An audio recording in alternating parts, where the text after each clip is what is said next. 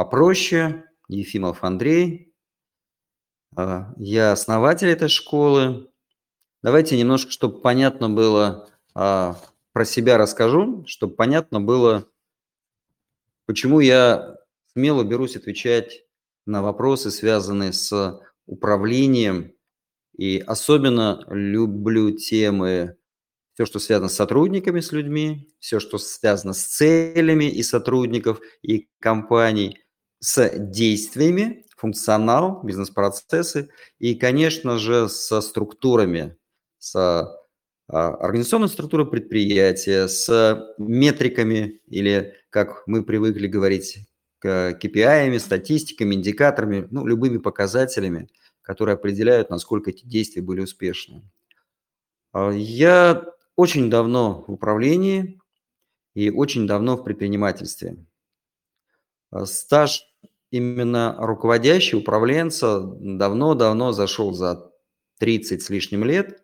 Это и в оборонной промышленности начальник достаточно большого отдела расчета на прочность высоконагруженных газотурбинных двигателей. Это и главный инженер в энергетике, и владелец, и директор тоже в энергетике и менеджер, и директор по персоналу и развитию сотрудников в нескольких бизнесах, общий стаж э, работы менеджером под названием или там зам генерального директора, или вице-президент, или просто директор по персоналу далеко за 10 лет.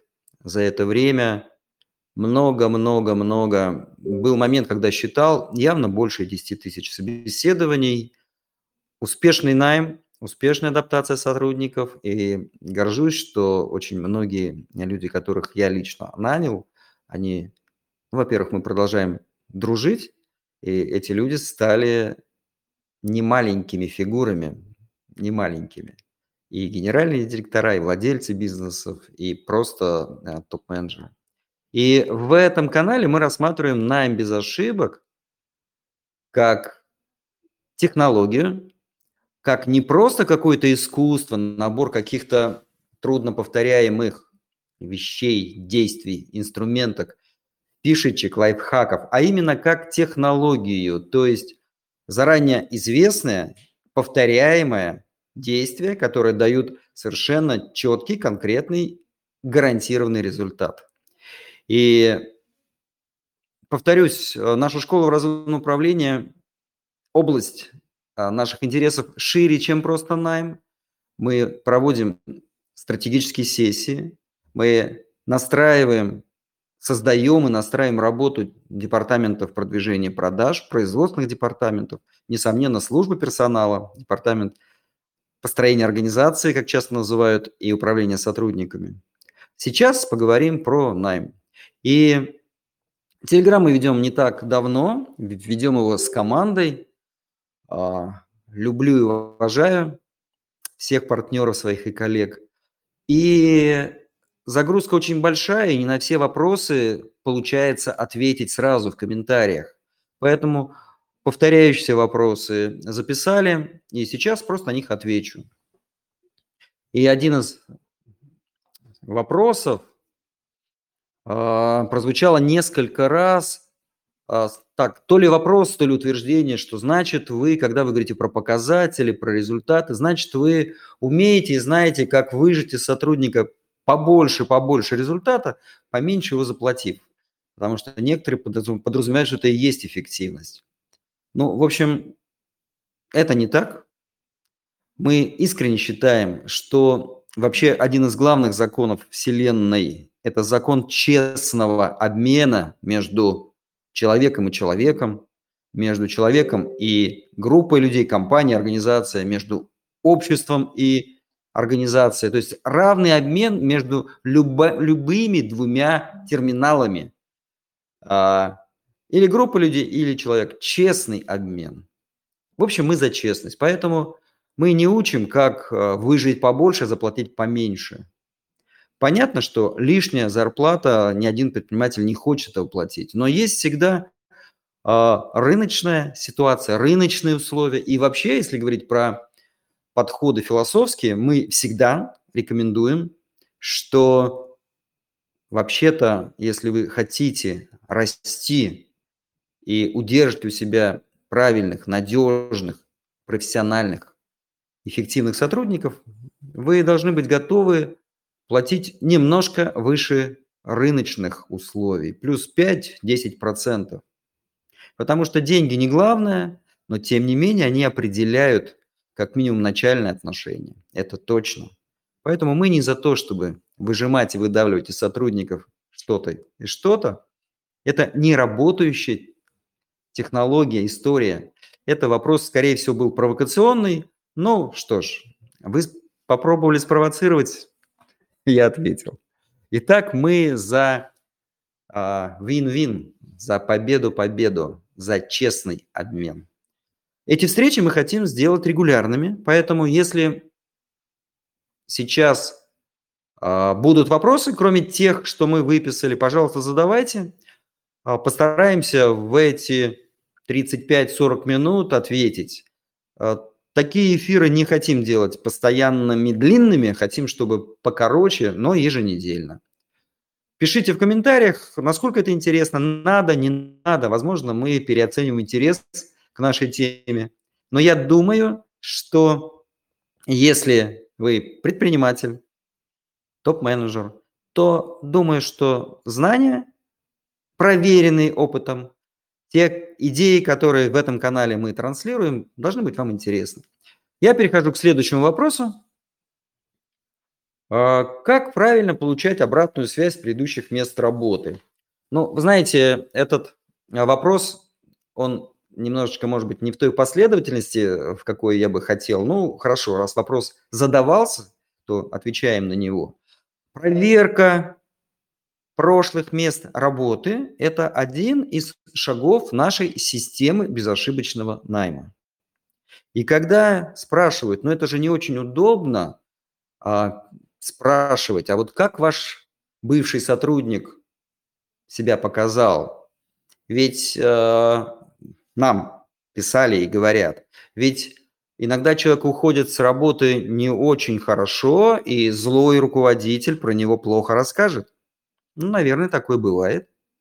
Но вы знаете, из огромного опыта обычно, обычно вы это поймете, если там с той стороны спрашивая про бывшего сотрудника, который к вам пришел, а, кто-то будет, давайте так резко, клеветать на него, вы это почувствуете. Это первое. Второе, это же не просто разговор по душам на вольную тему. Это Опять же, технология – это 10, 15, может быть, 20 вопросов, которые так построены, что на них трудно ответить плохо честному человеку. Например, один из вопросов, а как часто болел сотрудник, отпрашивался. Ну и что, если такого не было?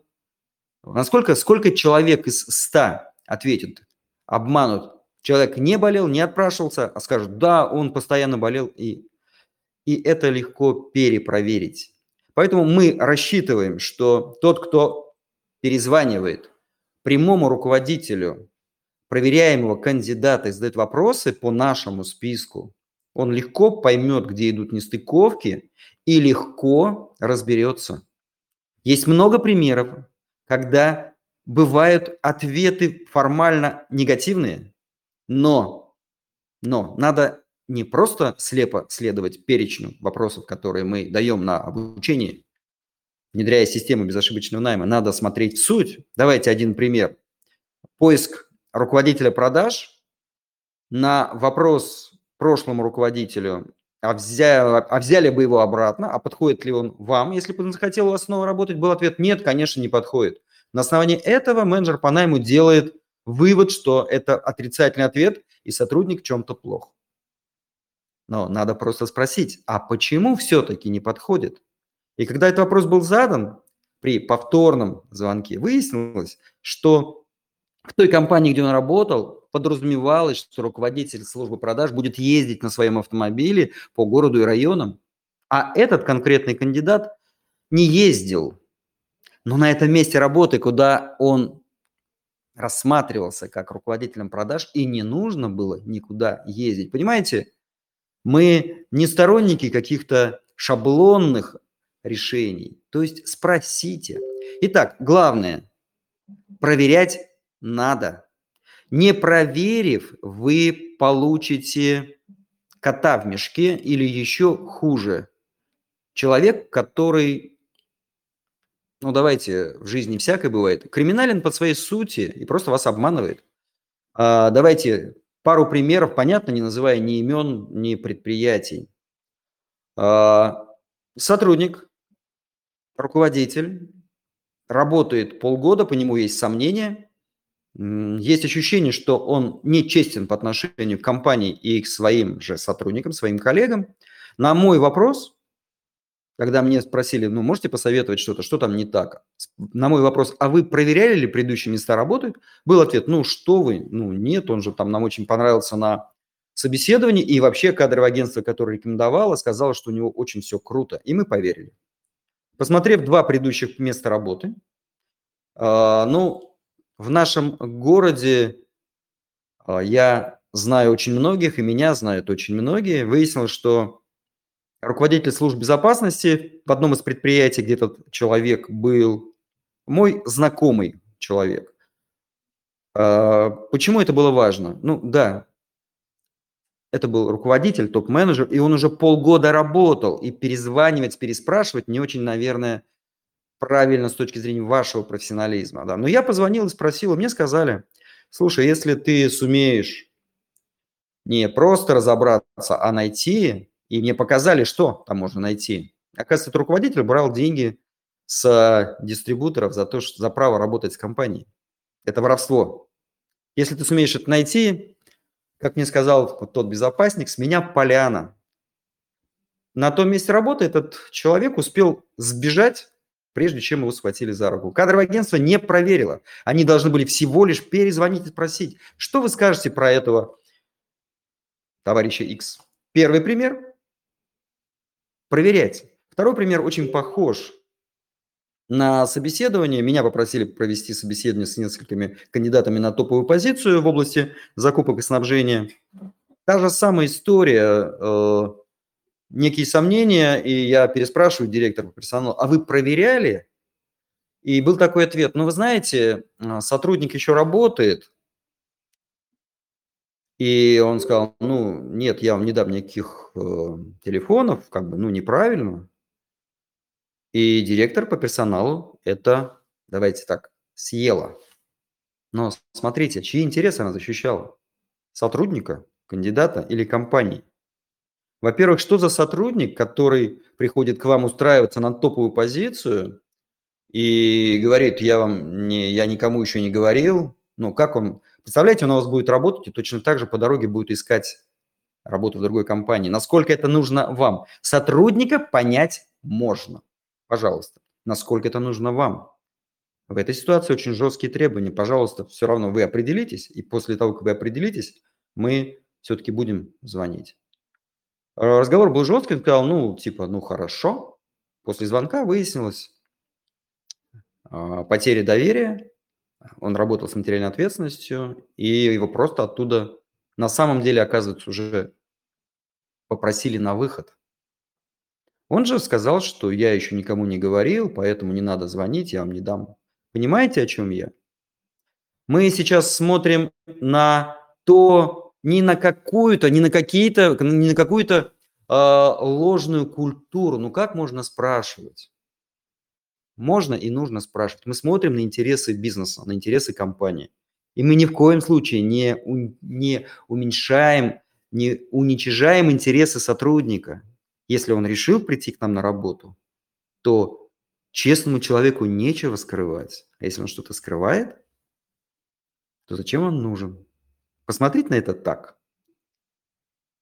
Резюмируя, нет в этом ничего плохого.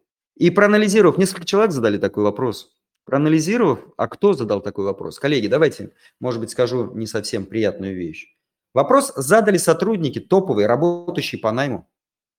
Ни один предприниматель, ни один владелец бизнеса этого вопроса не задал. Потому что владелец бизнеса отвечает за бизнес. А вот этому топовому сотруднику, который задавал вопрос, видимо, что-то было неприятно лично, какая-то лично про себя история, не про бизнес, не про дело. Повторяю, если есть интересно, если интересно, пожалуйста, про задавайте, пишите вопросы. А я перехожу к следующему.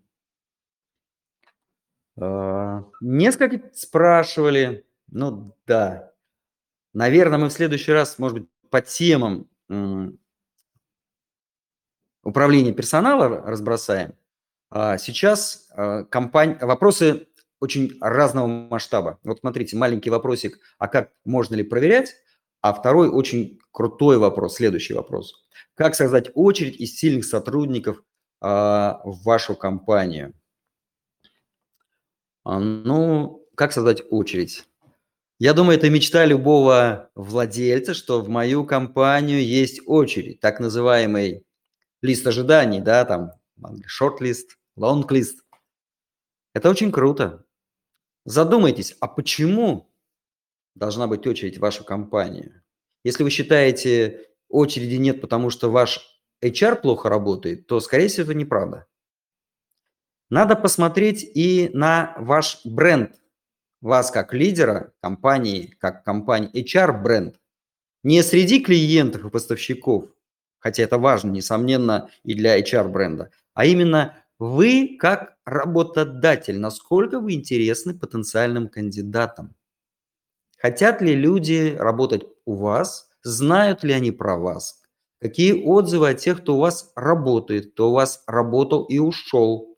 Насколько вы заметны в публичной плоскости, именно как HR-бренд? И тут многослойная тема, многослойная. HR-бренд слабый, может быть, потому что вы не дорабатываете, ваш эм, персональщик не дорабатывает. Возможно. Возможно, потому что не все хорошо в компании, и люди, увольняющиеся, потом рассказывают плохо про компанию. И это может быть как объективно, так и субъективно. Он ушел, он недоволен. Но это значит, что вам нужно разобраться, а как это улаживать.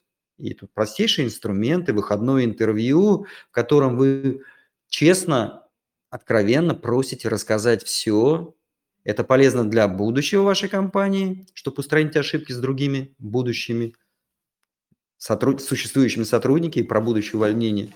Это полезно для того, чтобы человек, высказав вам все, что он плохо думает, потом не ходил всем не раз. Часто уволенный, уволившийся или уволенный сотрудник плохо о вас говорит, просто у него накипело, и ему некому высказаться. Так пусть у нас выскажется вам. Когда я говорю вам, это не значит э, хозяину бизнеса, основателю бизнеса. Это значит компании. Это, возможно, вы как предприниматель или как директор или HR-менеджер. То есть пусть он внутри компании выскажется. HR-бренд – это большая составная часть для того, чтобы здесь посмотреть и разобраться, что в области персонала сотрудников не так. У нас есть такая простая услуга, как диагностика. А, мы за час, задавая определенные вопросы по списку, по проверенному, отлаженному, мы, в общем-то, понимаем, а где могут быть проблемы. Задавая вопросы, а, вместе с вами посмотрим, разберемся и можем дать вам ответ, что, на наш взгляд, не так. Обращайтесь. Не повторюсь, несмотря на большую загрузку, обращайтесь. Итак, про очередь из сильных сотрудников, реалии вашей компании. Во-первых, давайте, э, мы очень любим до конца разбираться с терминами. Что такое сильный сотрудник, надо понять. Для кого-то это сотрудник сильный, волевой, смелый, мощный, энергичный. Для кого-то это и для каких-то профессий это просто очень крутой эксперт, сильный программист, сильный бухгалтер, то есть надо разобраться, очередь из каких и кого вы хотите. А, во-вторых, еще раз нужно посмотреть, что вы транслируете во внешний мир. В том числе транслируя внутри, как вы общаетесь с своими сотрудниками, коллегами, какие у вас правила, какой стиль менеджмента у вас внутри. И когда я говорю про стиль, я больше говорю не про множество стилей, связанных, наверное, ну, давайте сейчас пока без терминов. Про, вообще про два подхода. У вас регулярный менеджмент, вы действительно управляете, ставите задачи, контролируете, или менеджер манипулятивный, когда не очень все понятно, задачи ставятся невнятно, возможно, в том числе, чтобы и не отвечать за постановку, за исполнение. Насколько вы конкретный, правильно, насколько у вас есть система внутри компании, насколько вы сами за все хорошее против всего плохого. Вы знаете, в нашей компании у нас э, а, в школе разумного управления есть очень четкие фундаментальные ценности. И мы работаем. На вопрос ответим всем. Но работаем по-настоящему, серьезно и в долгую с теми, кто очень хочет принести пользу окружению, обществу, стране, миру, как угодно, масштаб может быть разный, и хочет на этом много зарабатывать. И мы не любим и не работаем с теми, кто говорит, главное, я хочу заработать много денег, на чем не знаю, ну давайте, какие там темы есть. Мы с темщиками не работаем.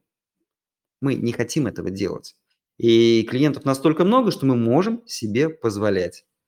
Мы очень хотим помогать тем, кто хочет улучшить мир, невзирая на любые внешние условия. Что бы там ни происходило, это внутри человека. Он хочет улучшить мир. Но при этом странно, почему он должен быть бедным? Он хочет на этом заработать. Это хорошо и нормально. Мы помогаем это сделать. Ну вот видите, немножко рекламы, да? Хорошо. Давайте про диагностику еще раз скажу. Напишите в комментариях, встречу согласуем, общаемся. Я думаю, будет вам полезно. Еще вопросы. Вот, вопрос очень такой интересный. Да, нужно ли слабого сотрудника взращивать, нянчиться, поднимать командный дух? Возможно, он бриллиант скрытый, неограненный, в грязи валявшийся. А, ну, можно. Вопрос зачем? Понимаете, мы где-то уже какой-то, наверное, там, заметке, статье я говорил об этом, что ответы владельцу бизнеса и ответы директору, топ-менеджеру, не владельцу могут быть совершенно разные. И это не обман, это правда. Просто позиция, взгляд на жизнь у владельца бизнеса и у топ-менеджера разный.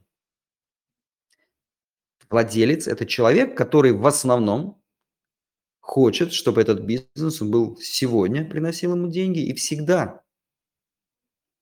И обычно правильная позиция владельца в том, что он не хочет много времени тратить на улаживание сотрудников.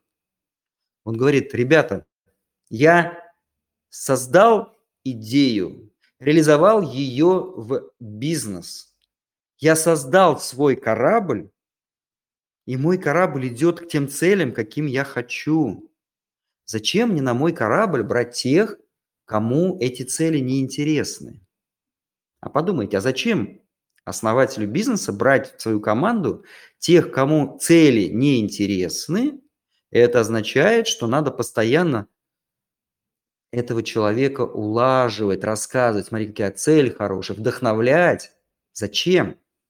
Может быть, правильнее взять тех, кому на самом деле интересно идти к этим целям, и дальше просто помогать им быть на цели, совершенствоваться в экспертности, в навыках, в скиллах, чтобы он лучше делал то, что он хочет делать. Это очень крутая идея.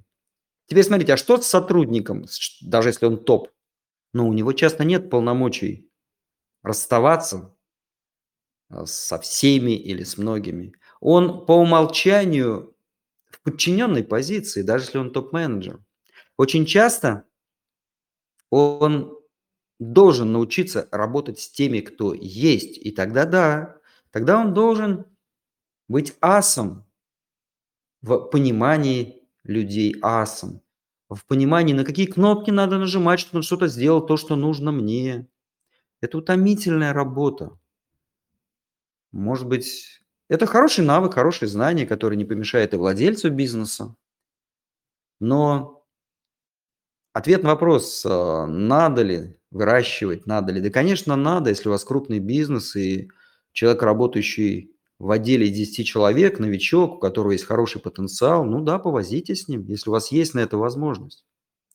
Но чаще всего правильнее ставить задачу перед службой персонала, находить тех, кому, первое, интересны ценности и цели нашей компании, вашей компании. Второе. Кто достаточно силен и готов работать и добиваться результатов. Третье. Но у кого есть желание развиваться вот в этой профессиональной области, что не просто интересно цели, но интересно то, что он должен создавать свой результат, свой продукт и гордиться им, и радоваться. И это не манипуляция, это правда жизни. Сотруднику должно быть интересно делать то, что он делает. Это трудно достижимо. Это снова про HR-бренд. Но это реально. Причем, смотрите, возможно, это нереально в бизнесах, где десятки тысяч людей. Но если наш канал на самом деле не для корпораций, объединенная авиационная корпорация, объединенная двигательная корпорация и так далее, а наш канал для малого бизнеса, который хочет вырасти, который хочет, ну, может быть, стать средним.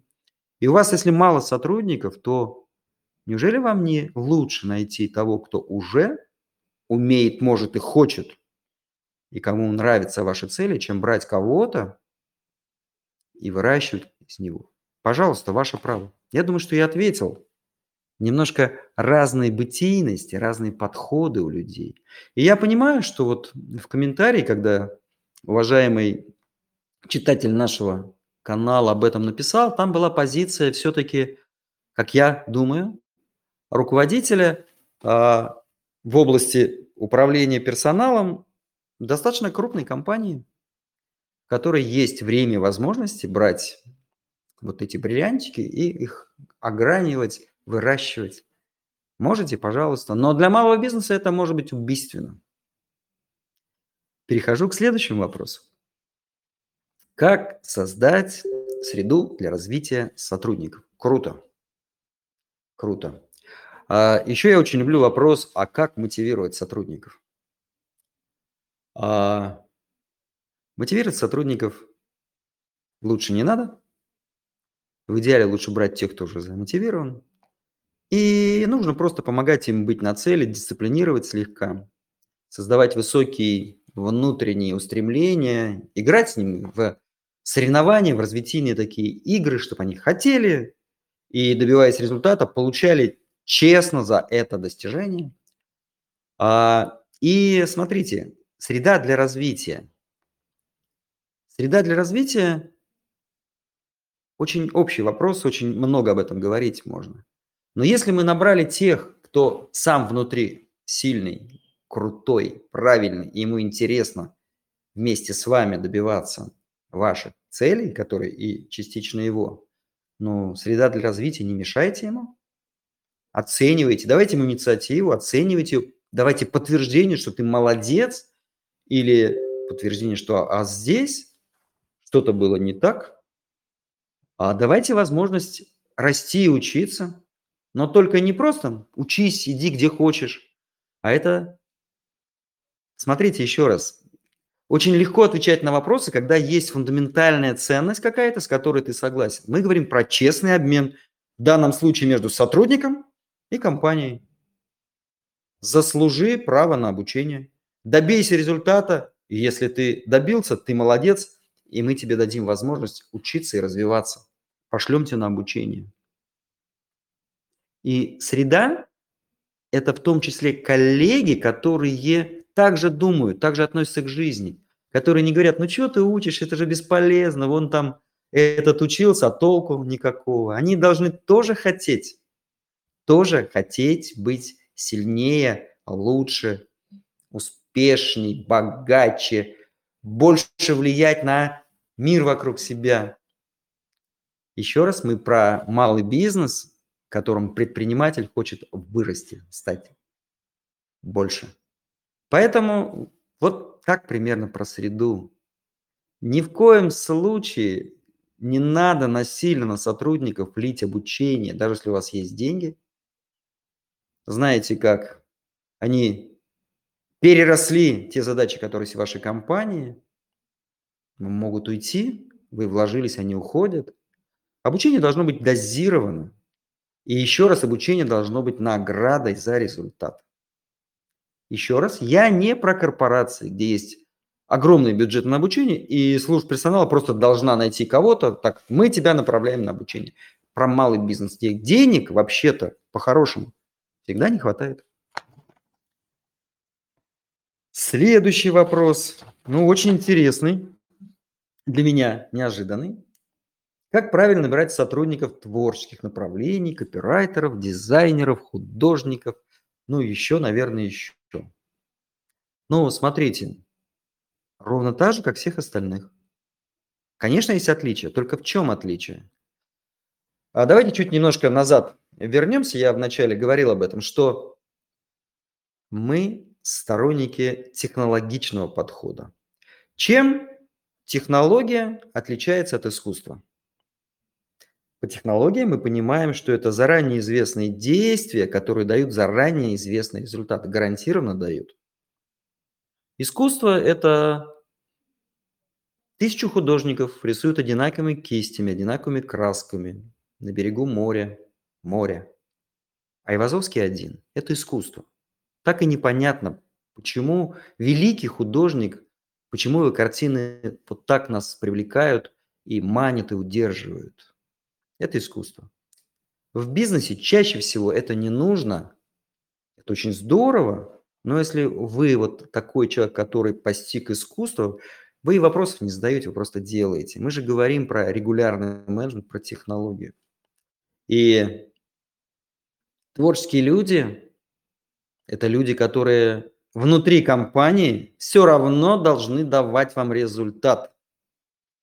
Это свободный писатель, который пишет в стол годами, потому что он не может не писать. И, возможно, эти рукописи потом будут напечатаны, а возможно, нет. Это его внутренний посыл, и он может сегодня написать две страницы, а завтра не одной, а послезавтра сто. Если это предприятие, бизнес, то это уже не великий писатель, а журналист, который должен к пятнице выдать статью «Разбейся и выдай», Творческая профессия, несомненно. Но есть рамки. Но зачем вам дизайнер, который будет несколько месяцев подряд делать что-то великое, а пока он сделает, у вас сезон прошел, вы хотели сделать классную акцию к первому сентября для школьников, уже октябрь, он кричит, посмотрите, как я великолепно это все сделал. Скорее всего, вам он не нужен. Еще раз, коллеги, буду, наверное, возвращать и возвращать. Мы говорим про малый бизнес. Крупные корпорации, да даже должен быть такой отдел, где дизайнеры, художники, неважно кто, творят в свободном режиме. И не делают ничего к сентябрю. Если он круто сделал, в следующем сентябре пригодится. Или он сделает что-то такое, что нет ни у кого, и эта компания станет наконец-то Гуглом или кем-то еще. Кто знал и кто думал, что Ян Кум много лет назад программируя что-то и делая мессенджер, создаст нечто под названием WhatsApp, что будет куплено у него за 19 миллиардов долларов. Но мы же не про это, коллеги. Если вы предприниматели, вы не можете на это ставку делать. Вы должны технологично обрабатывать любые задачи. Да, если вы на стартапах, но вы все равно должны технологично это делать. У вас должен быть, ну, мы это называем проектный офис, в котором по правилам эти десятки, сотни идей сначала тестируются, рассчитываются с очень малыми затратами, а потом проверяются гипотезы, чтобы проверить, есть ли там идеи. И это должно быть все равно в сроке. Итак, как нанимать? У нас есть система безошибочного найма. Один из первых элементов – это бизнес-процесс, в котором участвует сотрудник. Бизнес-процесс – это технология. Что он делает, какие продукты получает, какие ресурсы для этого ему нужны, и кому он передает свой продукт. И на основании этого и руководство сотрудника, подробный документ, в котором очень четко, понятно и конкретно говорится, что, дорогой мой, от тебя ждем, на стадии найма создается портрет идеального кандидата. И эти портреты абсолютно разные для слесаря четвертого, почти начального разряда, и для какого-то крутого, творческого дизайнера. Просто портреты разные, но это опять технология. Описывая этого человека, вы понимаете, что он хочет услышать, что он прочитает в объявлении и откликнется, что, как его день должен быть устроен, что для него важно, что вы это напишите в портрете идеального кандидата. А вот такого совета, сейчас я вам скажу, и вы сразу будете нанимать, нет, конечно. Я категорически против лайфхаков, вот таких разовых. Ну, потому что это не, ну, знаете, старая американская пословица, накормить человека рыбой или научить его ловить рыбу. Это вот накормить один раз. Смотрите в суть. Мы эту суть даем. А, вопрос следующий. Ну, вот такой большой вопрос, крупный. Как привязать ключевых сотрудников компании к финансовому результату? А, у нас был такой крупный руководитель, не крупный, а самый крупный, первый президент Советского Союза Михаил Горбачев, который любил говорить, мы не про политику, мы, когда я кого-то называю, это не значит, что мы готовы обсуждать хороший, плохой, нет. Но у него была такая фраза, когда задавали ему вопрос, он говорил, хороший вопрос. Но я бы его сформулировал по-другому. Вопрос хороший, я бы его уточнил. Ключевых сотрудников, любых сотрудников. По-хорошему в компании, на мой взгляд, любые сотрудники должны привязаны быть к результатам. Привязать к финансовому результату. Вопрос, можно ли уборщицу компании привязать к финансовому результату? Мой ответ – можно, но не нужно. Абсолютно не нужно. Поэтому пошире, да, как добиться так, чтобы сотрудник понимал, за что он зарабатывает, и чтобы он понял, что от него ожидают. И понятно, что для топовых позиций, несомненно, финансовый результат компании там должен занимать значительную часть. Для композиций поменьше, вот это участие в гарантированном заработке сотрудника, финансовый результат должен все меньше и меньшую роль играть. Почему это так? Ну, давайте назовем, допустим, компании с численностью 100 человек, условно, условно, и оборотом под миллиард, есть возможность платить топу 150, 200 или даже 300 тысяч рублей. И это точно не уровень выживания, и поэтому, если он не сработал на результат компании, он сможет заработать и 100 тысяч, и он от этого не умрет. Это будет неприятно, но он не умрет. Если вы уборщицу зарплаты 25 тысяч привяжете к финансовому результату, и в этом месяце нет прибыли, и она останется на 15 тысячах, она может умереть. Я просто не шучу. Уровни доходов ваших сотрудников низовых до средних могут с трудом, с трудом покрывать их самые необходимые расходы. Поэтому очень важно, чтобы этот человек понимал, если я свою работу сделаю честно и получу продукт, который от меня ожидают, я получу свои 40 тысяч рублей. Есть ложная идея, что всех надо привязать к финансовому результату. Понимаете? Я рабочий, сварщик, я сделал все правильно, все швы хорошие. И проверка и на просвет. И если даже гидроиспытание, все нормально – а вы говорите, знаешь, мы сработали плохо, не продали, поэтому ты свои 60 тысяч. Ну нет, вот у тебя был оклад, тариф 20 тысяч, вот 20 тысяч. Потерпи, пожалуйста, как же. Это очень неправильная идея. Владелец перекладывает свои риски на сотрудника. А еще раз, чтобы было понятно. Я так смело рассуждаю о этом с позиции владельца и сотрудника, потому что я был в этих позициях много раз. И в успешном собственном бизнесе, из которого вышел, потому что ну, получил очень интересное предложение быть наемным топ-менеджером, но в крутой корпорации. И неуспешный собственный бизнес, где я был точно так же совладельцем, но много миллионов потерь но это опыт. И успешный бизнес, больше не такой крупный свой бизнес, в котором я с партнером наладили, настроили, создали систему, стали зарабатывать в разы больше, и мне стало неинтересно. То есть топ-менеджмент из корпораций и предпринимательский опыт как владелец бизнеса, поэтому я об этом смело говорю. Предприниматель, который или ратует за нулевой оклад, за безокладную систему работы, он снимает с себя риски, и он здесь нечестен перед теми людьми, которых он привлек в свою команду. Если ты говоришь о безокладной системе, значит, это твои партнеры. А обычно бывает как? Нет прибыли, вы получаете ноль, а есть прибыль, вы получаете свою зарплату. А не часть прибыли, не я не делюсь с вами. То есть это вот такой нечестный подход. Рассматривайте как угодно, вы имеете на это право, естественно. Я говорю о своем взгляде. Итак, система оплаты труда, которая привязана к результатам, у нас есть целый онлайн-курс. Мы его назвали «Честная оплата труда» или в сокращении так сложилось, звучит немножко странно, «Чеснот», но есть такое. Мы подробно в десятках видеоуроков рассказываем о том, как создать такую систему, как ее внедрить мягко, аккуратно, чтобы сотрудники от резких перемен не повольнялись, напугавшись. Это абсолютно точно. Как это сделать? как сделать так, чтобы это было не очень затратно, не, не очень трудоемко, как разговаривать с сотрудниками, как им доносить правильность этих показателей. Ну, давайте немножко анонсирую.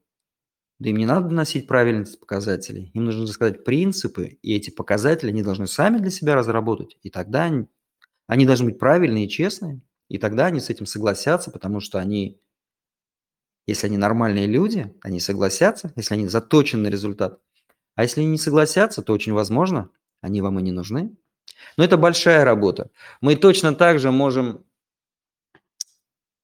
это, мы это делаем иногда в офлайне, но вот есть курс. Вы можете, кстати, посмотреть, у нас в телеграм-канале есть закрепленные сообщения или закрепленный файл, где есть а, обобщенные 9 примеров на 9 распространенных популярных должностях, и там рассказывается, показывается в табличках с сопроводительными пояснениями, как разработать вот такую систему плат труда для вот этих... Постарались разные, разные, разные выбрать э, должности. Э, Еще раз хочу сказать, там показана все-таки система и подход к разработке вот таких систем оплаты для конкретного вашего предприятия может и не подойти, вы это можете увидеть, но, повторюсь, Записывайтесь, регистрируйтесь, и мы с удовольствием поможем с, вам, с вами разобраться вот на таком диагностике, на такой на встрече, поможем вам разобраться в том, что у вас в области управления сотрудниками, ну, не так, или, может быть, что можно улучшить. Давайте я чуть-чуть тоже расширенно скажу. Область управления сотрудниками – это не только найм. По-настоящему если мы говорим про службу персонала, про дирекцию, про департамент, а, это, конечно, и найм сотрудников, а найм кончается тогда, когда сотрудник прошел стажировку, и он адаптировался, исполнил свой план адаптации, и вы гарантированно понимаете, что он может зарабатывать вам прибыль, о себе премию, угу, вот тогда кончается найм.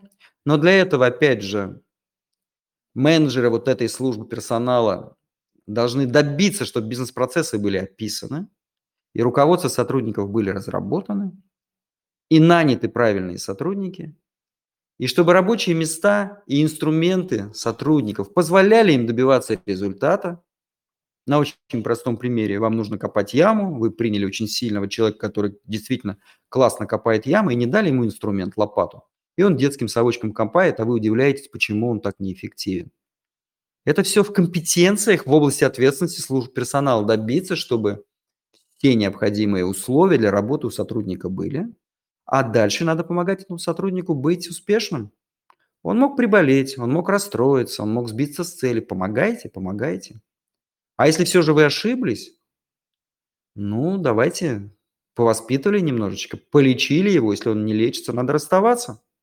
Потому что в службе персонала ее главная метрика, главный показатель – это количество сотрудников вашей компании, у которых планы исполняются.